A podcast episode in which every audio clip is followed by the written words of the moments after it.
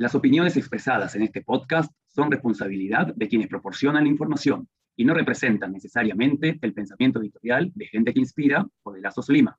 Estás escuchando Gente que Inspira.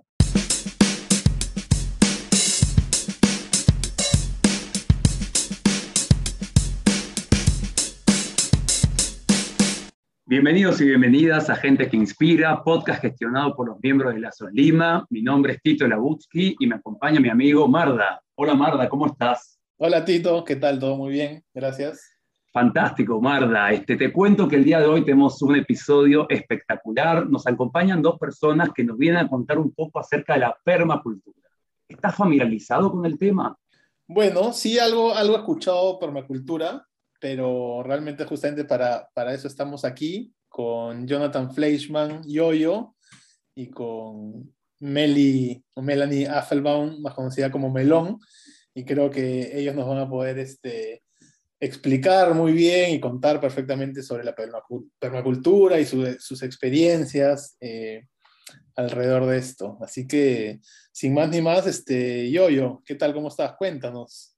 Sí, empiezo, ¿no? Bueno, yo soy Yoyo, eh, nací en Lima, Perú, hace 37 años. tengo, un, tengo ahí un background, unos antecedentes en ingeniería industrial. Trabajé por, por ocho años en, en, Lima en distintas cosas.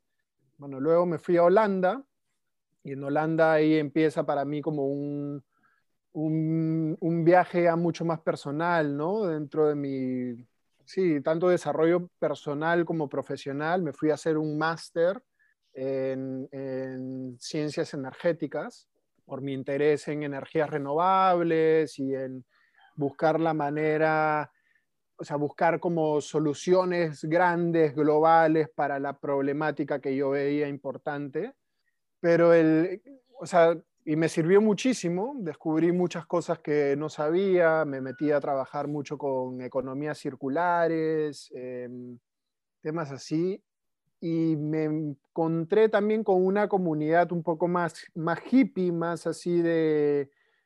Sí, ahí fue la primera vez que, que, escuché la palabra permacultura y una, una, una, persona así bastante importante en esa, en esa etapa de mi vida. Fue un peruano que me encontré que vivía en un tipi en Holanda, en Ámsterdam, en, o sea, como las afueras de Ámsterdam, el man tenía su tipi, cocinaba con fuego, trabajaba en una huerta cerca, un peruano de mi edad. Nos hicimos mejores amigos y, compartimos muchísimo. Y bueno, ese tiempo yo también trabajaba de, reparador de bicicletas. O sea, como que mi, chamba para, para pagarme así mis estudios, mi vida, era reparar bicis estudiaba el máster y tenía como un internship en economía circular y, cosas así. Y, ahí creció también mi amor por las bicis y el viaje en bicicleta y la, como la, un poco también la sostenibilidad personal, ¿no? O sea, me fui en un viaje en bicicleta por, por mes y medio solo, con mi carpa, mi, o sea, mi cocinita, mi comida, ¿no? Y así a la aventura pasando también por proyectos de permacultura y tal, descubriendo un mundo rural que no, no había tenido en mi, o sea, en mi crecimiento como, como niño de ciudad, ¿no? Y luego eh, termino el máster, veo que, que, el mundo del viaje en bici es algo que me encanta y termino viajando en España en bicicleta con, con un destino ya establecido que era una comunidad eh, fuera de la red, digamos, en España. Y ahí fue como ya mi primer momento de, experiencia, sí, totalmente rural, off-grid, sostenible, ecológica, ¿no? Era una, es, una, es una comunidad que se llama Los Molinos del Río Aguas, está en el desierto de Almería. Eh, la empezaron unos hippies en los 70s, de distintas partes de Europa, tomaron un pueblo abandonado, lo reconstruyeron y, nada, el agua, o sea, el agua que sale de los caños viene de la sequía, eh, toda la energía viene de paneles solares, producen su propia comida, o sea, obviamente hay algunos inputs también desde afuera, pero, Entonces me fui ahí, eh, me contrataron como, como coordinador de mantenimiento y, y, y, como jefe de la sequía. O sea, yo era el acequiero del pueblo. Nunca había tenido ninguna experiencia con, o sea, había visto acequias y me parecía bonito cómo fluye el agua y tal, pero aquí la sequía era como el, era la línea de vida, ¿no? O sea, era como la, la, la, arteria principal, la vena principal del, del, pueblo. Pero ese fue como mi primer encuentro con el mundo de, de, la ecología, la permacultura, la sostenibilidad, la, vida comunitaria, y, nunca más la dejé, ¿no? O sea, a partir de ahí ya empieza como un viaje mío en distintos proyectos entre España, Perú, eh, Italia, ahora en Bali, eh, de, estar como de, sí, ha sido como una vida de eterno voluntario, ¿no? De llegar a un proyecto, eh, estar ahí unos cuantos meses, em, acompañar ciertos procesos y proyectos y luego irme a otro lado, ¿no? que es, igual algo que ya quiero un poco, es un ritmo que quiero dejar y establecerme más en un lugar pronto, pero, pero ahora ese, ese ha sido, hasta ahora ese ha sido el, el ritmo. Wow, Jojo, qué buena experiencia. Ya nos vas a contar más detalle de la misma. Nuestra segunda compañera se llama Melón, ella tampoco se encuentra aquí en Lima y le vamos a preguntar, hola Melón, ¿cómo estás? ¿Por dónde andas? Hola chicos, ¿qué tal? Eh, bueno, en este momento acabo de llegar a San Francisco, California, y me encuentro viajando. Eh, me encuentro viajando, bueno, eh, hay personas ahí de la comunidad de Perú que me conocen, pero bueno, nací hace 33 años, soy de Córdoba, Argentina, en verdad como que siempre he vivido en comunidad, que fue nuestra comunidad judía de la colectividad de Córdoba activando eh, tanto en actividades en el Club Maccabi como en el colegio y demás. Y bueno, y a través de la comunidad también así es como llegué a Perú. Eh, con 25 años me fui a vivir a Lima. Tuve seis años trabajando en esa hermosa comunidad, aprendiendo un montón. Y una de las cosas que hice durante esos seis años en Perú fue estudiar administración de empresas en la UPC eh, para graduarme he presentado un trabajo de tesis donde para esa tesis tuve que investigar mucho. Era un, eh, bueno, vos Tito estuviste cuando me gradué, bueno, pero he presentado una línea de snacks saludables hecha a base de harina de grillos, o sea, de insectos. Eh, para poder hacer eso, en resumen, tuve que, bueno, estudiar un montón, un montón, investigar un montón y ahí me di cuenta de cuánto daño realmente todas mis acciones o de, de las personas que, con las que yo me rodeaba, cuánto daño le hacíamos al planeta, porque empecé a ver eh, números y valores de, del impacto de nuestro consumo de, de, carnes o de cuánto cuesta tener la leche en, en la mesa o lo que implica estoy hablando, ¿no? ahí es como que dije, wow, no puede ser que yo siga eh, actuando como actúo y haciendo lo que hago, sabiendo todo esto. Entonces empecé a cambiar hábitos de a poquito, varios hábitos fui cambiando desde la alimentación, desde el consumo.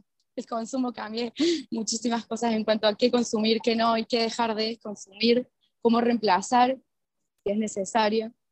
Y bueno, nada, me, me, gradué de la universidad con todo este pensamiento y con ganas de viajar. Empecé a viajar en el 2019 y con, al poco tiempo fue la pandemia, entonces volví a Argentina y pasé unos meses en la casa de mi mi papá, encerrado como muchos de nosotros. Eh, y me di cuenta que quería como que salir. Entonces apenas salieron las, o sea, abrieron las provincias con mis hermanas, hicimos un viaje a, al, como a las sierras, hicimos Temazcal y en ese momento como que volví a como conectarme con la tierra, no sé si saben lo que es la ceremonia de Temazcal, pero mm, bueno, se simula mucho volver al vientre de la madre.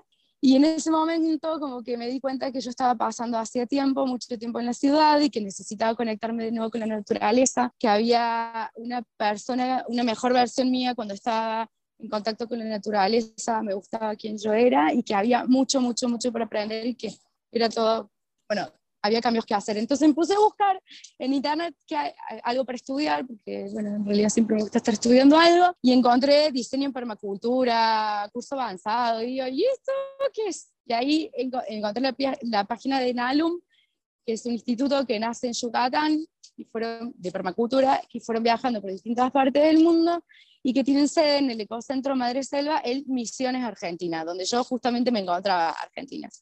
Así que nada, les escribí, al toque me puse en contacto, empecé a estudiar con ellos y yo les dije que quería estudiar con ellos, pero que también quería trabajar para ellos. Entonces, apenas pude, armé la mochila y me fui a la provincia y me fui a vivir allá.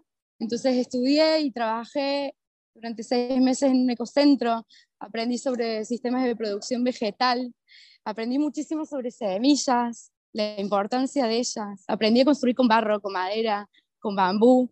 Aprendí a que si no tenés agua la puedes captar de alguna otra manera y aprendí a pasar mucho calor y sed en época de sequía. Aprendí un montón de cosas y ahí, si bien en el ecocentro no se vive en comunidad, se vive en común unidad, porque ese ecocentro se encuentra en la colonia Paraíso, es como un pueblito muy chiquitito donde, bueno, eh, tu vecino más cercano de pronto queda a un kilómetro o un poquito, no, no tanto.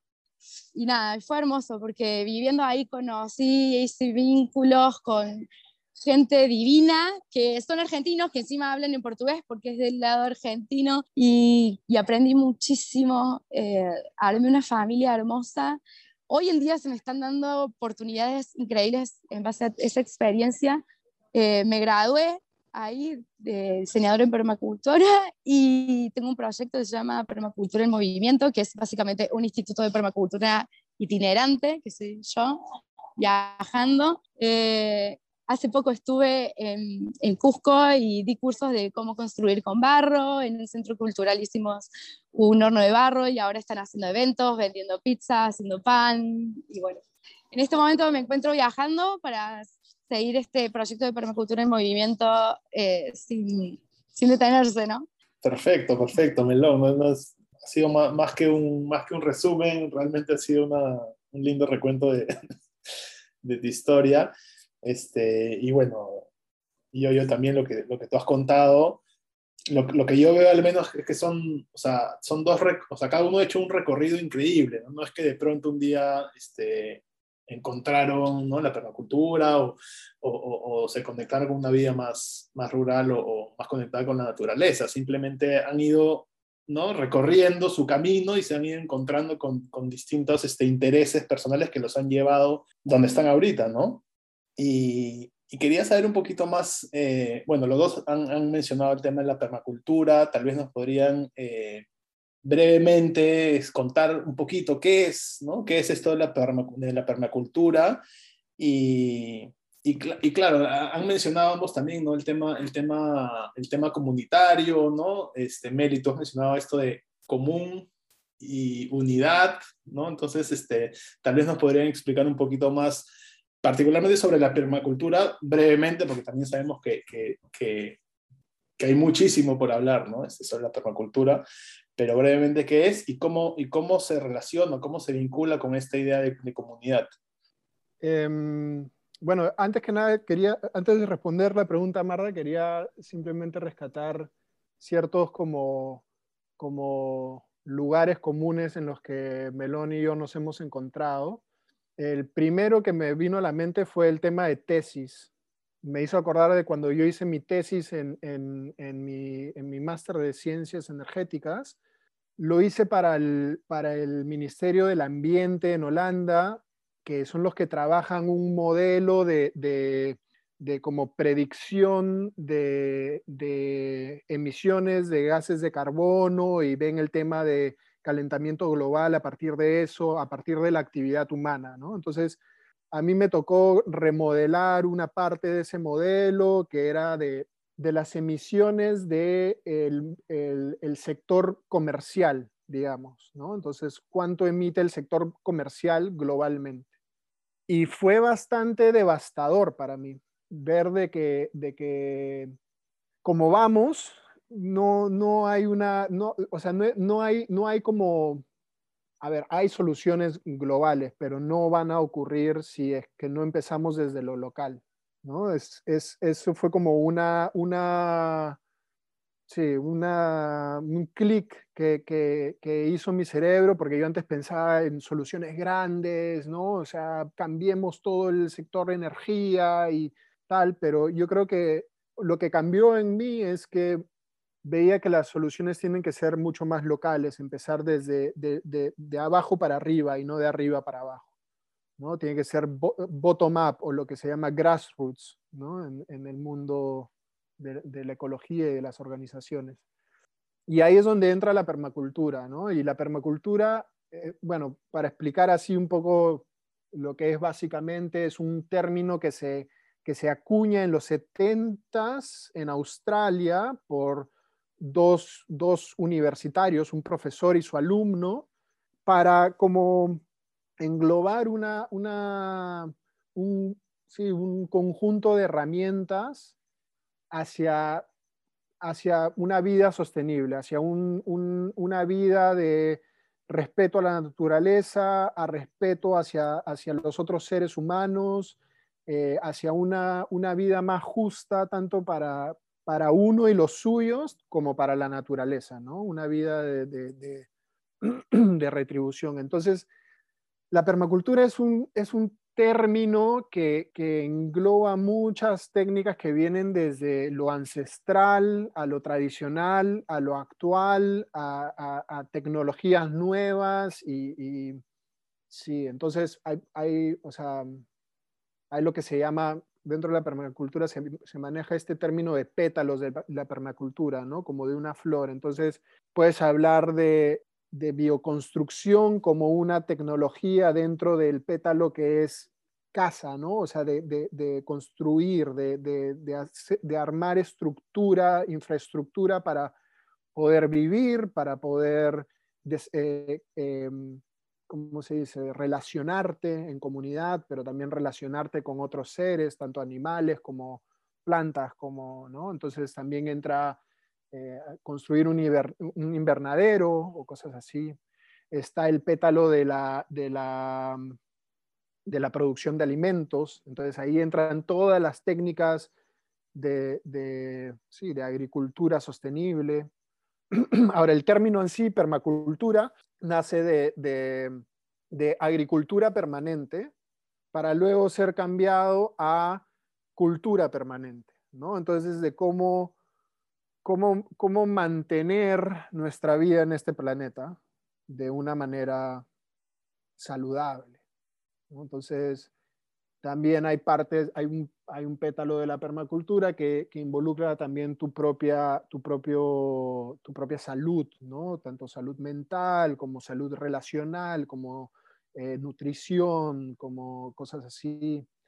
Sí, entonces es un término muy, muy holístico, muy integral que trata de abarcar el buen vivir, digamos, para ponerlo en términos más, más este, sudamericanos, ¿no? Eh, sí. Claro, y esto, esto yo, yo no sea necesariamente eh, en el campo o un entorno rural, ¿no? O sea, Melón, tú por ejemplo estás ahorita en San Francisco y estás llevando un proyecto de permacultura integrante a la ciudad, no sé, cuéntanos tal vez un poquito más de esto y también e, ese término en algún momento cuando puedas hablarnos de, de común unidad, que es primera, primera vez que los escucho, pero, pero me encantaría poder este, también este, entender un poquito más sobre eso.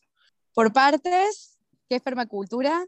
Bueno, tiene muchísimas definiciones, nacen en los años 70, ante, bueno, tomar conciencia de la crisis y la escasez de energía en el mundo pero hay un montón de definiciones. Yo hace poco, realmente hace poco pude como que de alguna manera conectar con mi definición de permacultura y es la permacultura de alguna manera nos da las pautas para, o sea, nos enseña a relacionarnos y a conectarnos con nosotros mismos, con las personas que nos rodean y con la naturaleza. Y la permacultura toma de la naturaleza los patrones que ella tiene, ¿vale? Como para copiarla, imitarla y poder aplicarlos en nuestra vida. Entonces, de alguna manera ir con el ritmo natural de la vida, ¿sí? Y no forzar con los inventos y las creaciones que el ser humano impone. Para responder en cuanto a lo de comunidad y no comunidad, es porque por ahí comunidad se puede entender como una organización en sí misma, con ciertos vínculos y ciertas eh, eh, responsabilidades o compromisos entre quienes son parte. Vivir en comunidad lo que tiene de diferentes, que no son una organización en sí misma. Eh, nosotros sí estábamos localmente en la misma área y vivíamos en común unidad porque sí teníamos nuestros vínculos y nos ayudábamos y estábamos el uno para el otro siempre, en todo. Eh, se generan trabajos eh, en un sitio y se le da trabajos a la gente de la zona de ahí. Había una vecina que de pronto tuvo sus árboles, le dieron un montón de paltas y salió a repartir paltas para todos, o mangos, otros, ¿entienden? A, eso me refiero con comunidad, a diferencia de comunidad. Algo interesante que los dos mencionaron tiene que ver que su pasado fue en ámbitos este, de ciudad, en ámbitos, digamos, no, no, tenían que ver con las cuestiones rurales y también ambos participaron de la comunidad judía, tanto bueno, en Argentina, en Perú, en Lima. Este, nosotros también estamos acostumbrados a vivir en comunidad. Estamos acostumbrados a que, como dijeron ustedes, tenemos vínculos entre nosotros mismos, entre las instituciones. Sí, por ahí puede existir la idea de que vivir en comunidad tiene que ser vivir de una forma homogénea, pero creo que, digamos, como tú lo planteaste, Melón, el vivir en comunidad quiere, decir, digamos, vivir de una forma heterogénea, cuidando que uno es consciente que está viviendo con el otro, uno es consciente que estamos participando y, y formamos parte de algo que entre todos juntos tiene mucho más fuerza y tiene mucho más, este, mucho más power, como se dice. Eh, existen vínculos de ayuda mutua, existen, mencionaron también la cuestión del el apoyo entre las mismas personas, los mismos integrantes de la comunidad. Este, les, queríamos, les quiero preguntar con respecto a su experiencia, tanto en Indonesia, tanto, digamos, en Cusco, con respecto a esa vida comunitaria. ¿Sintieron que era parecida a la que ustedes estaban acostumbrados? ¿Era totalmente diferente? ¿Había cosas en común? Yo, yo dijo algo como que estaba bueno esto de partir de soluciones así pequeñas y no enfocarse en las grandes. Entonces, por ejemplo, la permacultura está muy arraigada a eso, porque, o sea, de, de, moverse como que el, el microespacios y generar trabajo en microespacios y abastecerse como que en la zona y evitar como esta cuestión de largas distancias que puedan generar grandes huellas de carbono para absolutamente todo. Si uno toma conciencia desde que se levanta y se lava los dientes, de dónde viene lo que usamos para lavarnos los dientes, hasta de dónde viene lo que usas para vestirte. Entonces, esto de vivir en, en común unidad o comunidad, que también si se llamará así, está esto de, de alguna manera, generar vínculos y lazos para poder vivir entre ellos, ¿vale? Sin tener necesidad de tener que generar huellas de carbono muy grandes por traer las cosas conjuntas. No, y me, me déjame agregarte el hecho que también ser consciente de la huella que yo estoy dejando va a ser la consecuencia de, del resto, digamos de, mi, digamos, de la gente que va a venir más adelante, y también ser consciente que uno quiere dejarle el mundo mejor de lo que uno encontró. Entonces, cada acción que uno genera también tiene que tener, digamos, su, su, su conciencia y su, su, pensamiento en lo, en lo que va a venir después. Exacto. O sea, por ejemplo, en este proyecto de permacultura en movimiento, Marda, tú que me preguntas, eh, ahora no estoy contando con eso, por eso no lo estoy haciendo, pero espero pronto concretarlo. El proyecto de permacultura en movimiento básicamente se, se mueve en bicicleta, o sea, principalmente. Entonces, yo lo que quiero hacer es cicloturismo. O sea, tengo rutas armadas, tengo un proyecto, eh, espero que se, bueno, se dé pronto. Pero es eso, permacultura en movimiento básicamente se mueve en bicicleta. Yo lo que, o sea, digo, bueno, a ver cómo puedo estar de acá para allá como que promocionando la permacultura, compartiendo nuevos hábitos y todo y subiéndome un avión. O sea, probablemente lo tenga que volver a hacer en el resto de mi vida, pero quiero mitigar eso. Al igual que el bus que me acabo de tomar para venir hasta acá y toda mi vida estuve en bicicleta, ¿por qué no puedo viajar en bicicleta? Hay gente que lo hace, no digo que todos tienen que hacerlo, pero yo sí puedo hacerlo. Entonces, por ejemplo, ese cambio lo, lo, quiero hacer. Eso, eso me parece interesante, porque creo que un poco lo que habla es ir tomando conciencia, ¿no? O sea, básicamente claro. a, eso, a, eso, podemos llegar, ir tomando conciencia, pero ¿cómo?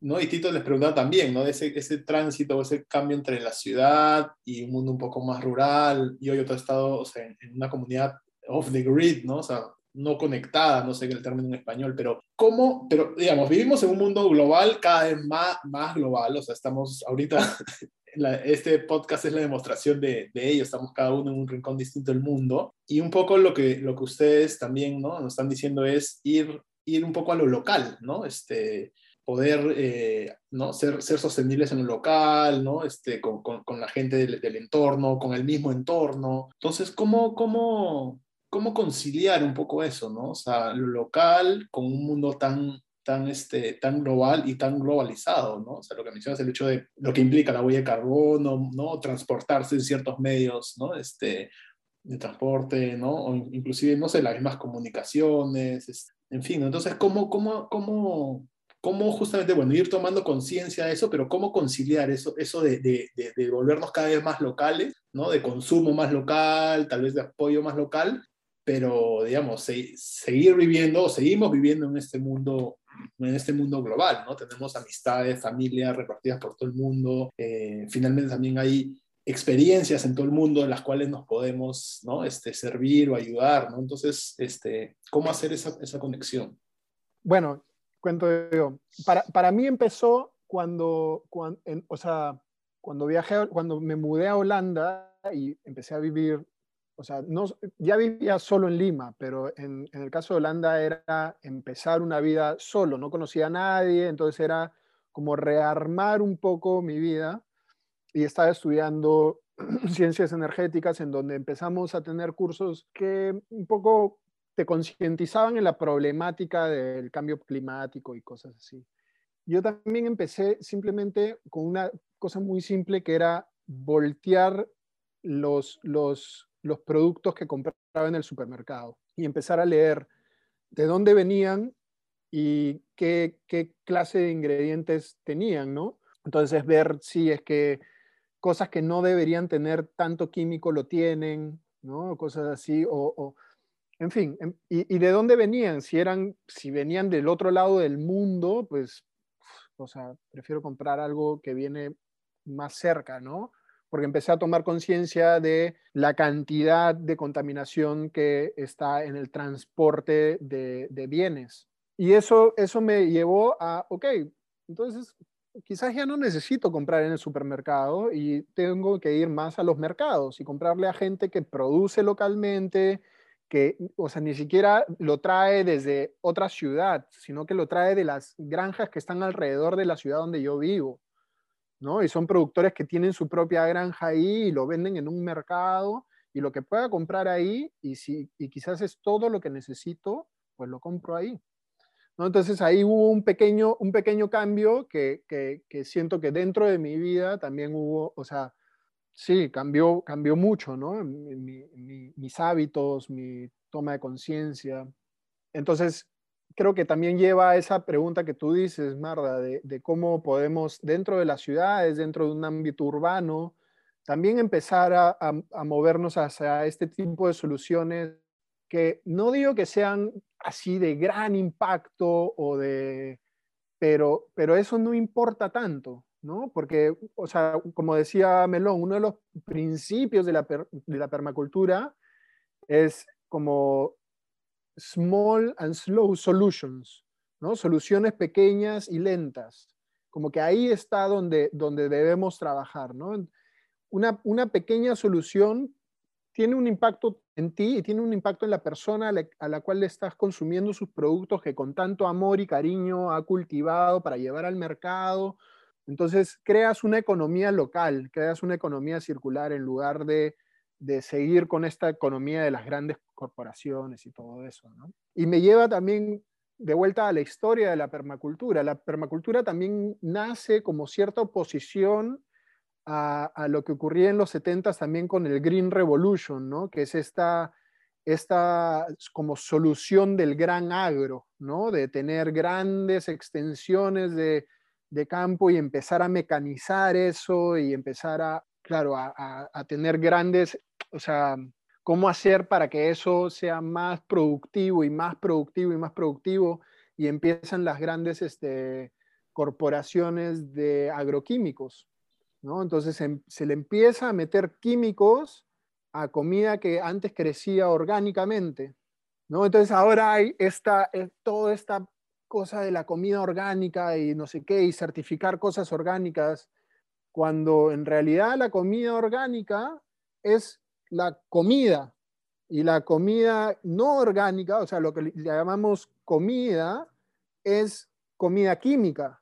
Entonces ahora la gente que, que, produce comida como debería ser producida, tiene que gastar plata, pagarle a una corporación para certificarse orgánicamente y, elevar los precios de una, ¿sabes? Es como una, una paradoja ahí que, que, ya para mí carece de sentido, ¿no? Entonces, ver cómo, cómo desde, desde lo que yo puedo hacer, desde soluciones pequeñas, cómo empezar a cambiar eso, cómo empezar a empoderar a pequeños productores de comida que deciden no usar químicos, deciden también no certificarse orgánicamente, pero producen de una manera natural.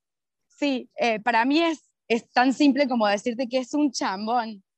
¿Cómo se hace en Ciudad, Marda? Con un chambón. Porque no solo te tenés que tomar el trabajo, como dice yo-yo, de ponerle, si querés, averiguar y buscar la forma de empezar a consumir, consumir más local, más orgánico, para reducir tu impacto y demás y así como que relacionarte con gente que está en esa movida y empezar a transmitir y a contar. Sino que la chamba más fuerte es que vos cambies el hábito. Porque para vos es más fácil que ir a, a un supermercado, que tenés todo ahí, y que encima tenés fruta que está cortadita, y viene una cajita de plástico en un tupper, pero a vos no te importa porque no tenés tiempo. Porque eso te está ahorrando tiempo a vos que es el tiempo que usas para estar sentado elaborando un montón de horas, pero bueno, ahí está la gente produciendo y vendiéndote cosas que vos de pronto no necesitas. Entonces también a mí me parece que lo más difícil es convencerse de que uno quiere hacer esto porque es un chambón y porque probablemente la gente que te rodea no está en la misma.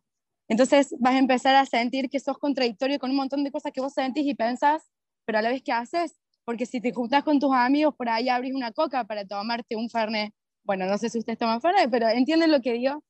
Entonces, es hermoso, pero es chamba. Y es convicción, es realmente querer hacerlo. No, y claramente yo, digamos, por lo que les escucho a ustedes, este, entiendo que hay mucha coherencia, digamos. Yo creo que la vida es importante siempre ser coherente con lo que uno piensa, con lo que uno hace. Y creo que muchas veces uno también tiene esas ideas, oh, ¿cómo me gustaría hacer tal cosa? ¿Cómo me gustaría dejar tal hábito? ¿Cómo me gustaría? Y creo que tanto los casos de ustedes de Yoyo y Melón este, lo, han, lo han hecho, lo han logrado, o sea, han, han podido, digamos, decir, ok, listo, voy a cortar con esto que yo considero que no es saludable, no es positivo, no nos suma, no construye, para poder tener digamos, un cambio diferente, un cambio digamos, de timón, de rumbo, también digamos, del lugar donde ustedes se están encontrando, pero también digamos, me imagino que ustedes se han descubierto este, y se han este, renovado a nivel espiritual, a nivel digamos, también energético, a nivel digamos, de, forma de, ver el mundo. Y bueno, y eso me parece que es súper inspirador, súper, súper inspirador. Sí, sobre eso, o sea, eh, igual creo que, o sea, no llegas a un punto en el que, ok, soy coherente, creo, ¿no? O sea, como que es, es, es, un, es una pelea, es pelea, ¿no? Pero es una, es una batalla interna constante, ¿no?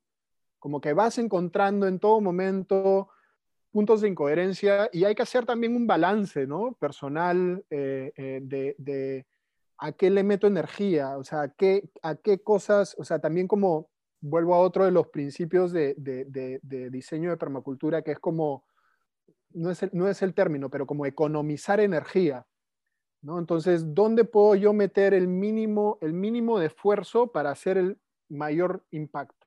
Pero pero siempre vas encontrando cosas con las cuales sientes, sientes cierta incoherencia, ¿no? Melón, Melón mencionaba ¿no? sus viajes en bus ahora o, el subirse a un avión y también quizás encontrar cierta paz en eso y no como autoflagelarte, ah, soy incoherente, soy incoherente, soy incoherente, ¿no? Porque si no ya entras en un problema ahí de, de, de, de encontrarte en un en el medio de un cisma interno, ¿no? Em, pero sí, yo creo que empieza desde, desde ese, ese chambón, ¿no? De, de, empezar a, a, salir de tu zona de confort, ¿no? A la zona de confort a la cual, a la, cual la sociedad nos ha acostumbrado al vivir en ciudades, sobre todo en los últimos, o sea, creo que desde que, desde que soy niño, ¿no? De que hay esta esta comodidad de, sí, de comprar la fruta ya cortada en una, en una cajita de plástico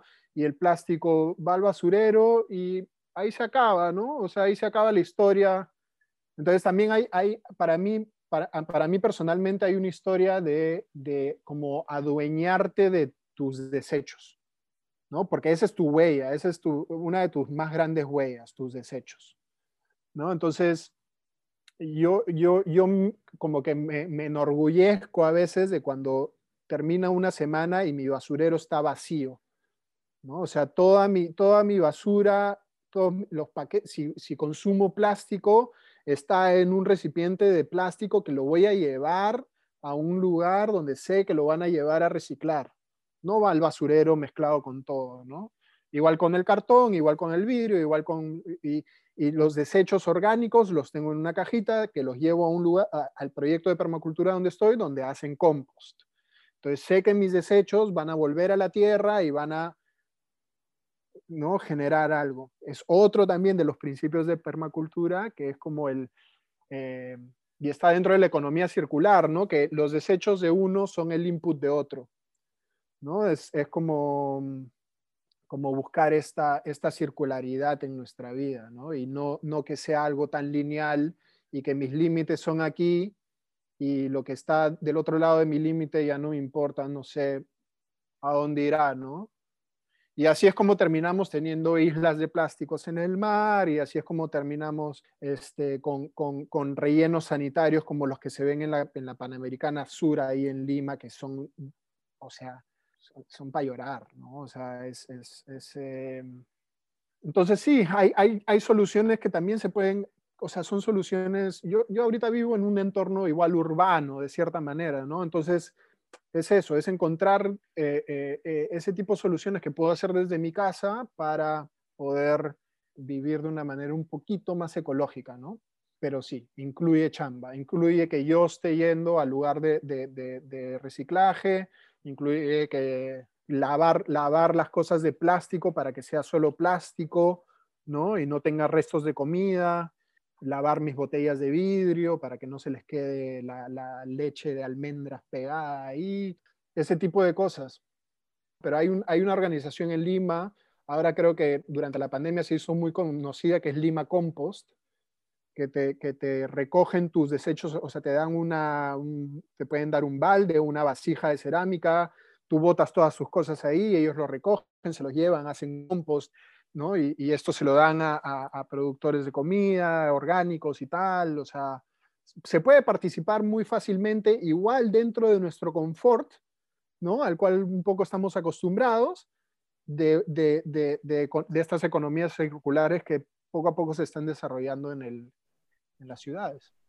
Sí, yo veo cada vez también más iniciativas y ahora que has mencionado la pandemia, tal vez también la pandemia ha sido, ¿no? Como algo ha sucedido que han empezado, no sé si a surgir más iniciativas o a, visibilizarse, ¿no? Pero esta que tú mencionas del compost, o también al menos en Lima, bueno, en Lima Centro, este, hay más bioferias o pequeños mercaditos, ¿no? De que te permiten ir a comprar más local Igual te compras tu queso andino de Arequipa, que vino de Arequipa, pero al menos no se lo compras a la gran corporación, sino se lo compras a ¿no? directamente al productor, ¿no? Este, no sé si, bueno, tal vez todavía por ahí es una moda, ¿no? O, o, o ya es un poco tendencia, pero ¿cómo ustedes ven, o sea, para empezar, o sea, ¿dónde empieza? O sea, es que el mundo tiene que ir hacia ahí, o sea, tenemos que ser cada vez más conscientes, ¿no? De, de, de, esto que he mencionado, de, hacerte cargo de, tus, ¿no? de tus desechos, eh, ¿no? O ser más consciente de, qué, de querer vivir más conectado, de querer vivir más en paz, o sea,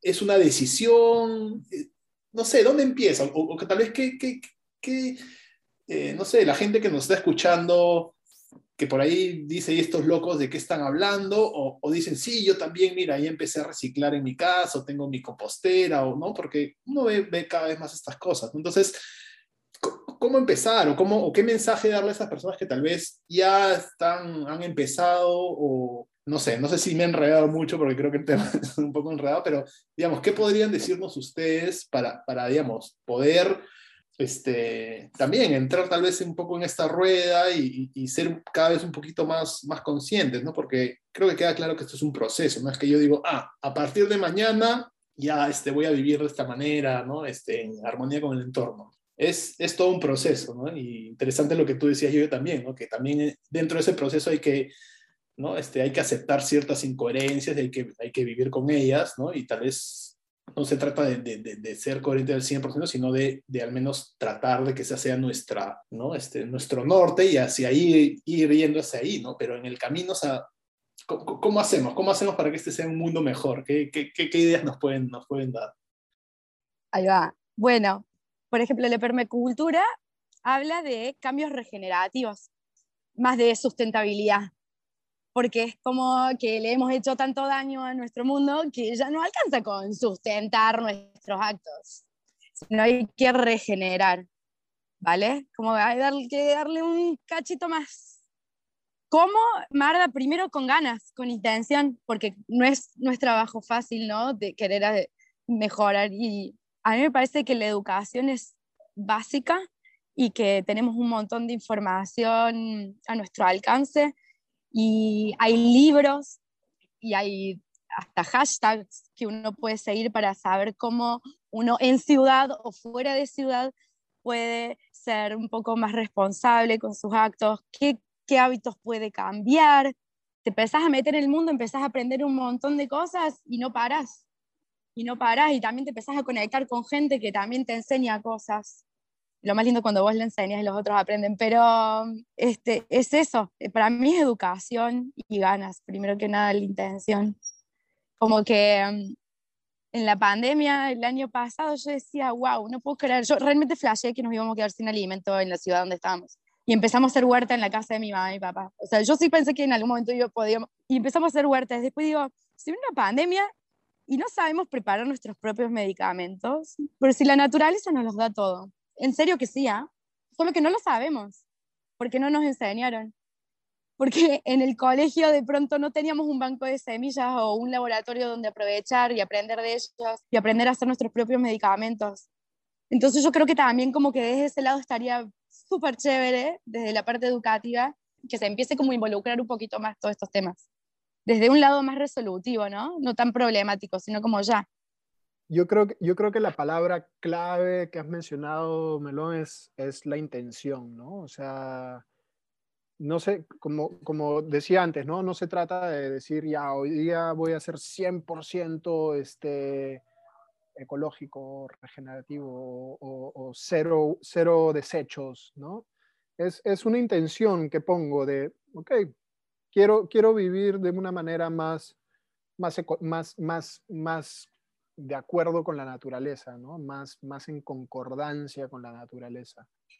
Y, creo que nace, nace también un poco desde lo, del empezar, empezar a observar, ¿no? O sea, tanto observar hacia afuera, ¿no? Observar lo que está pasando en general en el mundo, pero también una observación hacia adentro, ¿no? Hacia qué es lo que, lo que realmente quiero, ¿no? O sea, si lo que quiero es como, como una historia así de éxito personal o lo que quiero es algo más de un, desarrollo, no sé, como más comunitario, digamos, un desarrollo, sí, ¿no? Entonces hay también esa, esa como esa, ese, ese cambio de paradigma, digamos, entre, entre la historia individualista y la historia más comunitaria, ¿no? Más, más de nuestra historia como raza humana, ¿no? Queremos como ascender como, como humanos, así como yo soy el, el, ápice de la pirámide, o somos una partecita de la naturaleza y tenemos cierto rol dentro de este círculo natural y, observar cuál es ese rol y empezar a actuar y a, empezar a interactuar con, con, con, todo lo que nos rodea desde ese punto, ¿no? Desde ese punto de partida. Entonces, poner esa, ese tipo de intención.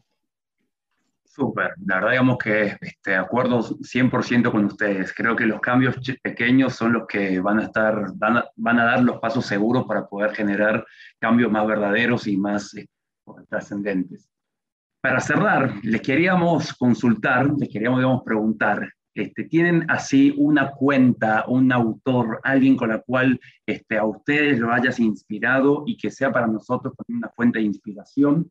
¿Algún escritor, alguna escritora, alguien que ustedes nos quieran recomendar y también a nosotros y tanto a los que nos están escuchando? Sí, sí, claro que sí. Hay un personaje, se llama Louis McNamara. Ella transformó mi vida, le juro por Dios tiene un libro que se llama Seven Ways to Think Differently. Lo súper recomiendo. Y hay uno que se llama Permaculture and People. que es toda la parte eh, social y humana, ¿no? De la permacultura, que es algo que se desatendió por mucho tiempo, la parte social. Como dijo yo, yo viste como que era permacultura, que venía de agricultura, después pasó a cultura. Bueno, la parte social como que no se tenía mucho en cuenta. Y al no tenerse en cuenta todo, esos todo ese universo, hubieron pequeños baches que hicieron que ciertos proyectos comunitarios fracasaran. Y ese libro está buenísimo para aprender eh, de cómo vivir en comunidad, o sea, lo súper recomiendo. People, uh, no, Permaculture and People de Louis McNamara. Y el otro libro que me encanta, que es de David, David Holgrim, que él es uno de los eh, impulsores de la permacultura, que es Caminos y Senderos más allá de la sustentabilidad.